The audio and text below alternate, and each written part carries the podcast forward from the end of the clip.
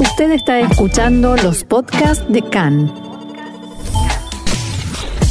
CAN, Radio Nacional de Israel. Segundo bloque de CAN en español. Eh, antes de comenzar, queríamos saludar a nuestro operador, porque hoy no lo, no lo saludamos. saludamos. A Está, Rotem, está con nosotros Asi Rotem, a quien le, le agradecemos nuestro como siempre. y a Gal, nuestra productora. y a Gal también. A ver, nosotros eh, les comentamos la semana pasada que se habían presentado varias demandas en contra de lo que es eh, la, ley de razonabilidad, ¿sí? la ley que impide la utilización del principio de razonabilidad al Poder Judicial para poder eh, revisar decisiones de gobierno. En el marco de esas demandas, les comentamos de una en particular que la presentaba una persona sobre la cual no se puede decir el nombre, está censurado por su posición en el ejército, que su argumento era que pasar esa ley, aprobar esa ley, dejaba expuestos a nuestros soldados, a los soldados de Israel, a la jurisdicción de la Corte Penal Internacional. En ese sentido decidimos invitarlo al abogado Matías Sacal. Mati, muchas gracias por venir. Hola Johnny, hola Jesse, hola a toda la audiencia. Bienvenido como siempre, Mati. Y vamos a hablar un poquito de qué significa que Israel esté expuesto o no, lo, lo va a comentar él, a, a la, a la jurisdicción de la Corte Penal Internacional, pero vamos a empezar desde el principio. ¿Sí? Sí, primero yo quiero saber qué es la Corte Penal Internacional, porque no, no todos ustedes dos son abogados, yo no, y el público calculo que algunos sabrá, pero no todos, así que si pueden explicar qué es, cómo está compuesta, dónde está. Vale, es vale, rol. vale la aclaración y es interesante el hecho de que empezamos enmarcando eh, la Corte Penal Internacional con el tema más candente de la política israelí actual, que es la reforma. Mm. Eh, si hubiésemos tenido esta entrevista en otro momento, quizás empezamos hablando de las raíces del derecho internacional o, o la, la necesidad de juzgar los crímenes más graves de- en contra del derecho internacional, pero hoy estamos hablando también relacionado con la reforma. Entonces, para hacer un poco de orden, eh, la Corte Penal Internacional es un tribunal de justicia internacional permanente que la misión que tiene es juzgar a las personas acusadas de cometer cuatro crímenes que son los crímenes más grandes o más graves en contra del derecho internacional. Son lo que se conoce como atrocidades masivas, que son el genocidio, crímenes de guerra, crímenes de agresión y crímenes de lesa humanidad. Es decir, no querés estar en la lista de las personas que, cometen esos crímenes. Eh, a partir de su fundación en, en 1998 por el Estatuto de Roma, tiene como objetivo evitar la impunidad, eh, que los responsables de estos crímenes queden impunes y, sigan libres. Eh, voy a hacer un poquito de, repaso histórico de cómo se llegó a eso sin, aburrir un poco. El primer ejemplo de, de derecho penal internacional lo encontramos en Nuremberg. En los juicios de Nuremberg, eh, después de, de- de la Segunda Guerra Mundial, de- del Holocausto, de la Shoah, la comunidad internacional entendió que los crímenes que se cometieron fueron de tal magnitud que se necesitaba eh, una condena a las personas que cometieron esos crímenes, las personas que dieron las órdenes, y que no bastaba con, la, eh, con el amparo de eh, yo era parte del Estado, entonces no, no sabemos, sino lo que trae como novedad a los juicios de Nuremberg es la responsabilidad penal internacional. ¿Qué significa eso? Las personas son responsables por las decisiones que toman y las consecuencias de esas decisiones. En ese contexto, a lo largo de la historia, hasta, hasta llegar al 98 con la creación de la Corte Penal Internacional, existieron tribunales penales ad hoc. Por ejemplo, en, el genocidio de Ruanda se creó un tribunal para juzgar ese genocidio, pero la novedad de la Corte Penal Internacional es que es un tribunal permanente. ¿Qué significa eso? Es que los jueces, la fiscalía, existe y está permanentemente como una especie de monitor universal para evitar la impunidad de estos crímenes. Eh, Eso sería principalmente eh, qué es la Corte Penal Internacional. ¿Cómo está compuesta? Eh, bueno, la Corte Penal Internacional tiene los jueces y tiene una fiscalía. Eh, y, por qué hablamos de Israel? O sea, ¿cómo llega Israel a, toda esta historia? En 2019, después de cinco años de, un examen pre- preliminar, eh, en su momento, la fiscal de en su momento, ahora ya no es más fiscal de la Corte, Fatou Bensouda, emitió una declaración afirmando su intención de abrir una investigación sobre la situación en Palestina. ¿Está bien? La fiscal determinó que habrían bases suficientes para creer que se estarían cometiendo crímenes de guerra en Cisjordania, Jerusalén Oriental y la Franja de Gaza, como lo mencionabas vos antes, Johnny, Respecto a Australia. Sí. como Australia, o sea, siguen esa línea de Ahora- la Unión Europea, de Australia, del ¿Por Consejo de Seguridad. ¿Por qué se centra en esos territorios? ¿Qué pasa con el tema de, de- de- de- de Israel? Porque Israel no es un estado parte del Estatuto de Roma. Claro, es- esa es la pregunta. Ahí va, muy bien. Como bien dicen ustedes, el Estatuto de Roma es un tratado internacional en donde los diferentes estados dijeron, yo quiero ser parte, a mí me interesa que eh, esos crímenes no se cometan o que no haya impunidad contra esos crímenes. Israel, hasta el día de hoy, no es parte del Estatuto de Roma, entonces, ¿por qué voy a cooperar con algo donde yo elegí no ser parte? Ahora bien, eh, Palestina aplicó al Estatuto de Roma y eh, es parte del Estatuto de Roma. Ahora vamos a hablar un poco de cómo llega la jurisdicción, o sea, por qué la Corte Penal Internacional puede juzgar, entre comillas, ahora vamos a hablar, a Israel en esto. ¿Por qué? Porque Palestina, el Estado de Palestina, eh, le pidió a la Corte Penal Internacional investigue en esta situación. ¿Por qué Palestina, o sea, toman Palestina eh, basados en qué? Ahí va.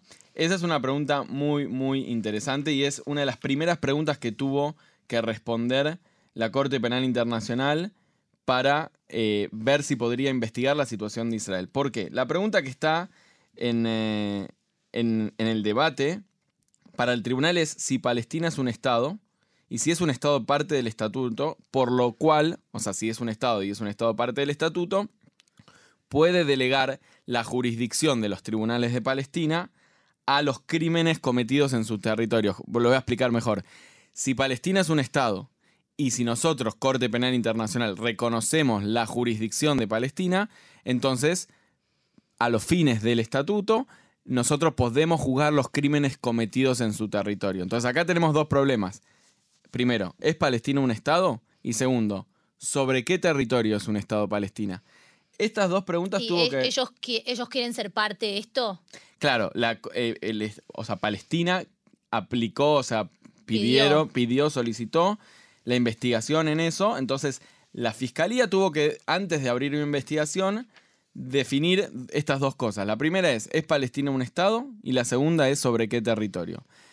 La, fiscal ofreció una respuesta muy clara a estas preguntas. Ella dice, Palestina es un Estado y su territorio en el que la Corte Penal Internacional puede ejercer jurisdicción es Cisjordania, incluida Jerusalén Oriental y la Franja de Gaza. Acá hay una distinción. Su antecesor, el fiscal anterior a Fatou Bensouda, los, los oyentes quizás de Argentina lo conocerán, el, el juez Moreno Campo, el, el- perdón, el fiscal, Fiscal. fiscal Moreno Campo, eh, ya había tenido desestimado un intento palestino de invocar a la Corte Penal Internacional para que resuelva sobre estos presuntos crímenes.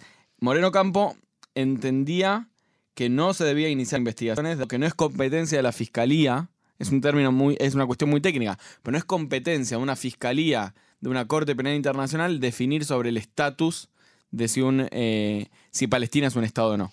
¿Y no se basan en eso, en, en la ONU? ¿O tiene algo que ver con, con la ONU o no? Claramente, claramente Porque tiene. para la ONU sí es un Estado. claramente tiene que ver. eh, la Corte Penal Internacional funciona como un órgano auxiliar de las Naciones Unidas. De hecho, el Consejo de Seguridad puede referir algunos casos a la Corte Penal Internacional. Pero, eh, entonces, resolviendo la pregunta de Palestina es un Estado, lo, que dijo la Fiscalía es, a mí no me interesa si Palestina para el derecho internacional es un Estado o no. Yo resuelvo dentro de mi competencia. Palestina, dentro de mi competencia, puede delegar la jurisdicción por los crímenes cometidos. Lo que entiende la Fiscalía es que hay un interés de perseguir la justicia eh, e evitar la impunidad, que es una de las razones de ser de la existencia de la Corte eh, Penal Internacional. Entonces, tiene competencia porque para la Corte Palestina es un Estado y definieron el territorio. Ahora bien, no es que no hay discusión sobre este tema. Eh, no es que eh, pasó así desapercibido y no hay discusión.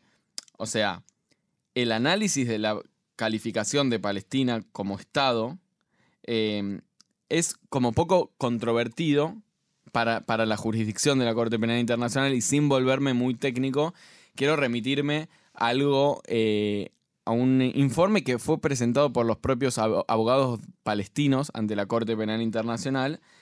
Y, y ellos, voy a citar, eh, permítame citar, porque ellos plantean lo siguiente. La totalidad del territorio palestino ocupado permanece bajo la ocupación militar israelí. Como tal, el alcance y la capacidad del gobierno palestino para proporcionar servicios a los ciudadanos, incluida la capacidad de comunicarse con ellos y protegerlos, se ve severamente restringido y a veces se ve completamente socavado por las prácticas y las limitaciones impuestas por las fuerzas de ocupación israelíes. Ese, eso es el statement, la declaración de eh, los abogados palestinos. A ver, claramente, según el derecho internacional, un Estado existente y reconocido, como podría ser Palestina, como mencionaban antes, la ONU reconoce a Palestina, que se ocupó, totalmente conserva su condición de Estado. Por ejemplo, el caso, se me viene Kuwait bajo la ocupación iraquí, Sigue siendo, Kuwait sigue siendo un estado. seguía siendo Kuwait. Ahora, ahora, y esta es una distinción, es difícil encontrar un precedente de un Estado que declara estar emergiendo y que declara tener soberanía y jurisdicción para remitirla a la Corte Penal Internacional, pero a la vez estar ocupado completamente. O sea, vos lo que decís es un Claro. estado que dice, yo empecé a existir, pero bajo ocupación.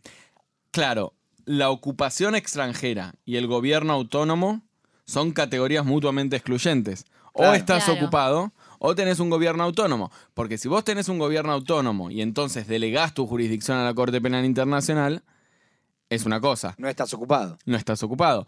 Pero, eh, y, y el punto más interesante que también me, me- me parece relevante mencionar acá, es la cuestión de, ok, re- remitimos a la Corte Penal Internacional eh, el hecho porque queremos evitar la impunidad de estos crímenes.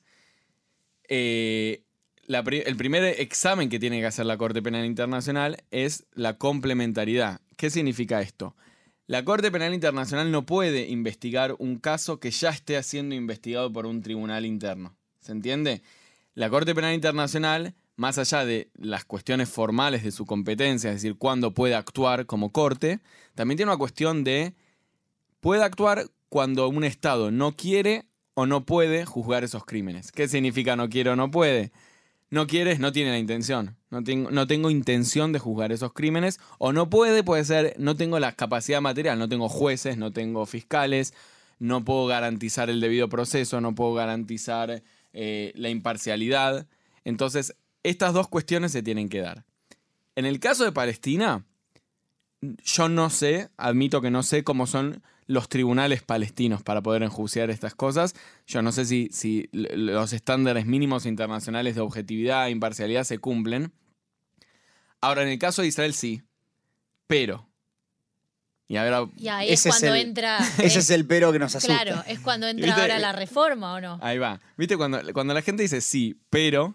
Ya te esperás algo... Pero mirá, antes de que digas el pero, quiero hacerte una pregunta para saber la respuesta más simple, antes de meternos en lo complejo. Si yo, Estado, decido investigar, eh, investi- hacer de cuenta que investigo a los efectos de exonerar, ¿no? Yo, yo agarro, digo, bueno, voy a investigar a estas personas, por ejemplo, decimos que armamos una dictadura en Johnnylandia.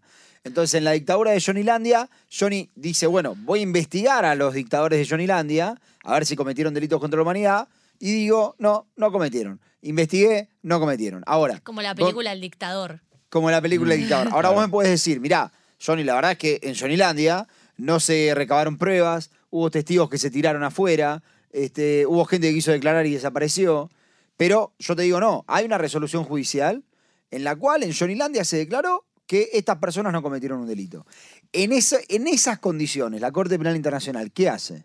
Bueno, ¿O es- qué debería hacer? Es un caso muy complejo. Yo lo que te digo, esta es mi opinión personal. La Corte Penal Internacional tiene abogados importantes, juristas renombrados.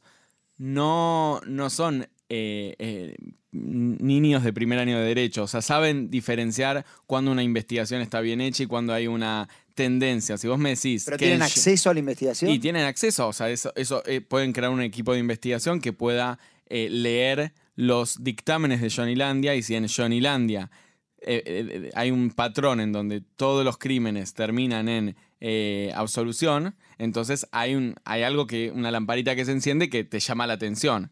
Claro. Ahora, hasta, hasta, hasta el día de la fecha, Israel tiene un sistema judicial independiente, una corte eh, independiente, fuerte, que es capaz de investigar a sus propios soldados. Israel, de hecho, hay muchas investigaciones abiertas contra soldados que o se excedieron en el uso de la fuerza, eh, el caso de Azaria, el, Elor Azaria. Elor Azaria, eh, que fue preso. Eh, ¿verdad? Sí, seis meses, Seis meses.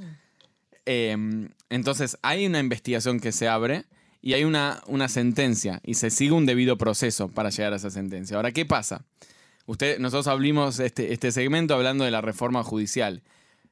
Eh, los más críticos a la reforma entienden que hay una intención de socavar la independencia del Poder Judicial israelí, ya sea con eh, limitando el uso del principio de razonabilidad o eh, nombrando eh, jueces afines a la política o eh, y asesores judiciales, Asesores. asesores de, min- de ministerio que también sean del gusto de la política. Entonces, sería más difícil para Israel argumentar ante la Corte Penal Internacional, esperen, nosotros tenemos un tribunal independiente que está investigando estas situaciones, no, no tienen ustedes que investigar. Primero, Israel, el primer punto que plantea es nosotros no somos parte. Nunca firmamos el Estatuto de Roma, esa es la principal posición israelí. Ahora, la segunda es, aun si hubiésemos firmado el Estatuto de Roma, nosotros tenemos un tribunal independiente. La justicia israelí, como cualquier eh, democracia liberal, eh, tiene, tiene un poder judicial independiente. Entonces, no puede venir la Corte porque no se aplica el principio de complementariedad. Nosotros ya estamos investigando estos casos. Esto se ve afectado, y, y creo que vos lo nombraste eh, en un principio, hay una demanda ante la Corte eh, israelí que lo que dice es, ojo, porque si pasa la reforma o se, se limita tanto el poder eh, judicial, eh, el poder del, eh, del- del Al- po- al el- poder al po- judicial. se limita al poder judicial, entonces podemos llegar a un escenario, y esto es lo que más se teme en la política israelí, es podemos llegar a un escenario de que un soldado, un comandante israelí se vaya a Francia de vacaciones y la Corte Penal Internacional diga, "Guala, eh, miren, acá hay un eh, soldado israelí, ¿por qué no lo llamamos a investigar? Y que lo llame una fiscalía francesa por el principio de jurisdicción universal para decir, miren, yo tengo un caso a la Corte Penal Internacional y como yo, Francia, quiero cooperar con la Corte Penal Internacional en beneficio de la justicia universal, lo cito a Moshe Cohen, que justo vino a pasear a Francia, a una investigación. Y te aseguro que la investigación que haga Francia va a ser mucho menos agradable que la que puede tener Moshe Cohen en Israel. Porque hay que entender una realidad. La, la realidad es que la situación de los soldados israelíes no es para nada fácil, porque muchas veces ellos tienen que tomar decisiones en segundos eh, y todas esas contemplaciones que un tribunal israelí puede tener, eh, un tribunal europeo dudo que las tenga.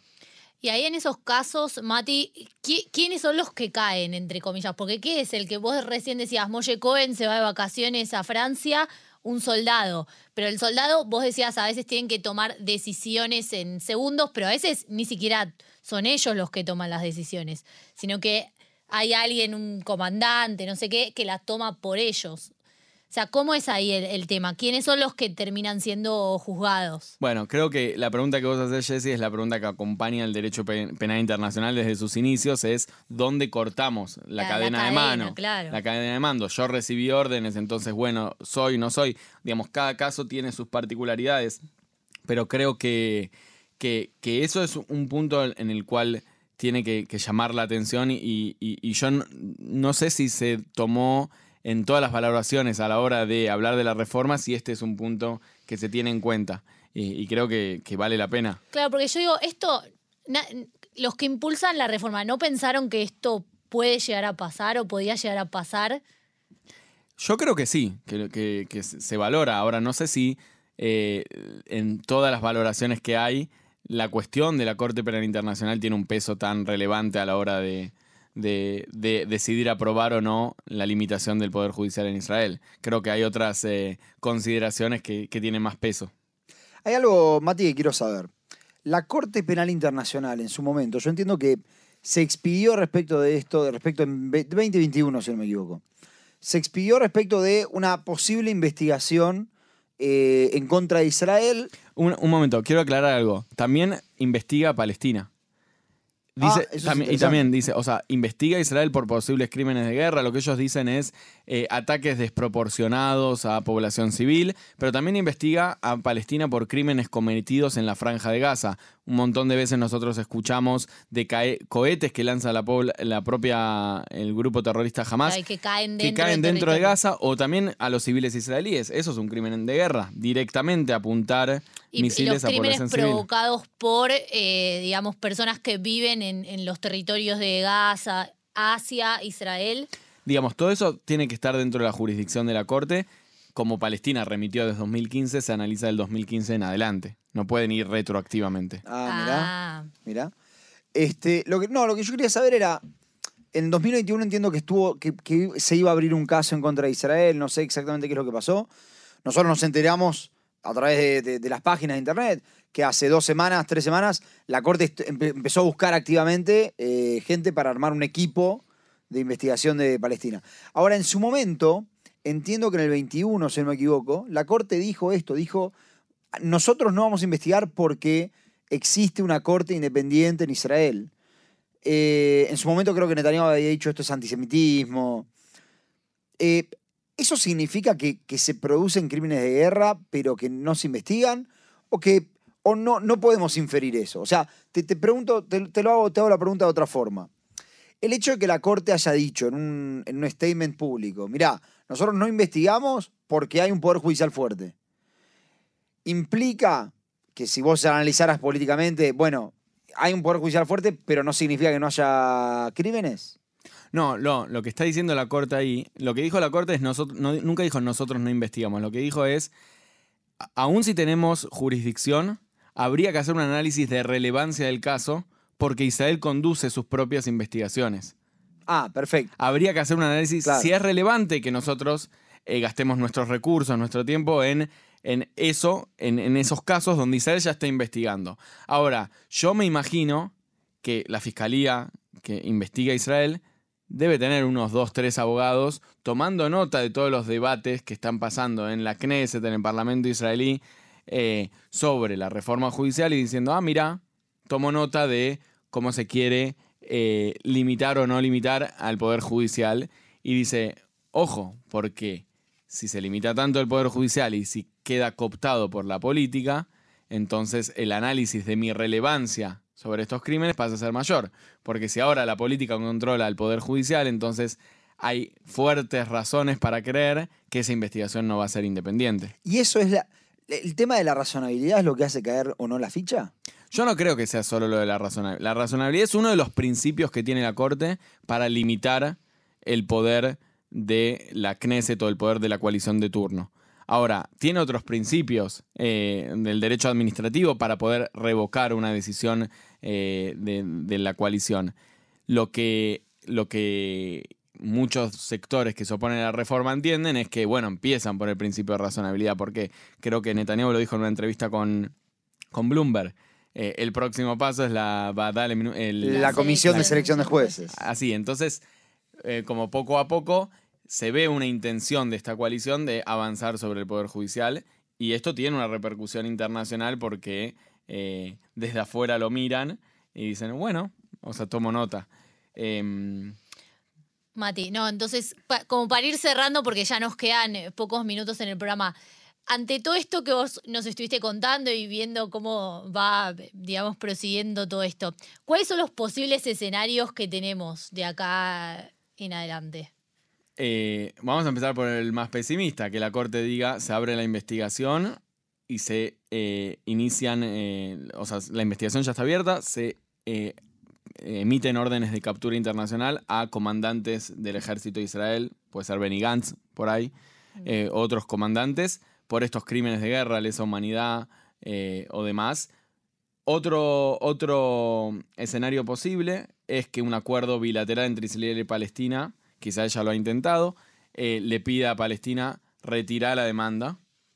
Otro de los acuerdos posibles es que el Consejo de Seguridad le puede solicitar a la Corte que no inicie o que suspenda por un plazo de 12 meses la investigación eh, en interés de la paz y la seguridad internacional y ahí juega un rol muy importante Estados Unidos. Estados Unidos, claro. Porque si De quien hablamos todo el tiempo. Claro, entonces eh, Estados Unidos puede fomentar esa, esa resolución del Consejo de Seguridad para que la Corte no investigue. Y ahí te sumo, Mati, hoy hablamos de que Australia tomó la decisión que tomó, también basado en Reino Unido. Claro. Otro más que tiene veto en el Consejo de Seguridad. Claro, pero la Unión Europea tiene una posición muy fuerte en contra eh, de la presencia israelí en esos territorios que serían los eh, potenciales de jurisdicción de la Corte Penal Internacional. Dijimos Cisjordania, Jerusalén Oriental y, y la Franja de Gaza.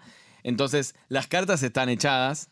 eh, hay que ver qué va, qué va a pasar. La posición de Israel es, eh, o, o por lo menos de Netanyahu, que es un acto de antisemitismo, el de la Corte Penal Internacional, y que se va a luchar contra ese, ese acto de antisemitismo.